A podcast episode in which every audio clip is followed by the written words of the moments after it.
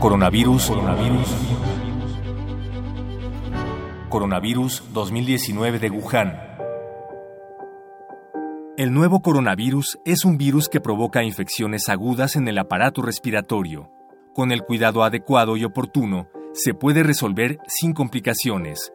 Sin embargo, al igual que con la influenza y otros virus respiratorios, si no se atiende adecuadamente, puede provocar daños importantes, sobre todo en personas con problemas respiratorios como asma, bronquitis o enfermedad pulmonar obstructiva crónica, enfermedades del corazón, obesidad o alguna otra enfermedad que afecte su sistema inmune o la función respiratoria.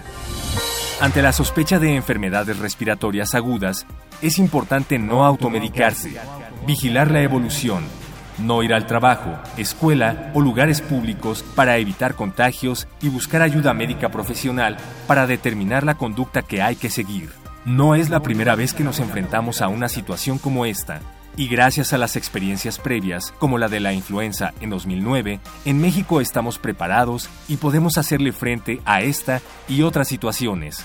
Es importante estar pendientes de la información que proporcione la Secretaría de Salud sobre la evolución de la epidemia y, en caso necesario, buscar atención médica profesional para el diagnóstico y tratamiento de las infecciones respiratorias en esta temporada. Radio UNAM. Experiencia sonora.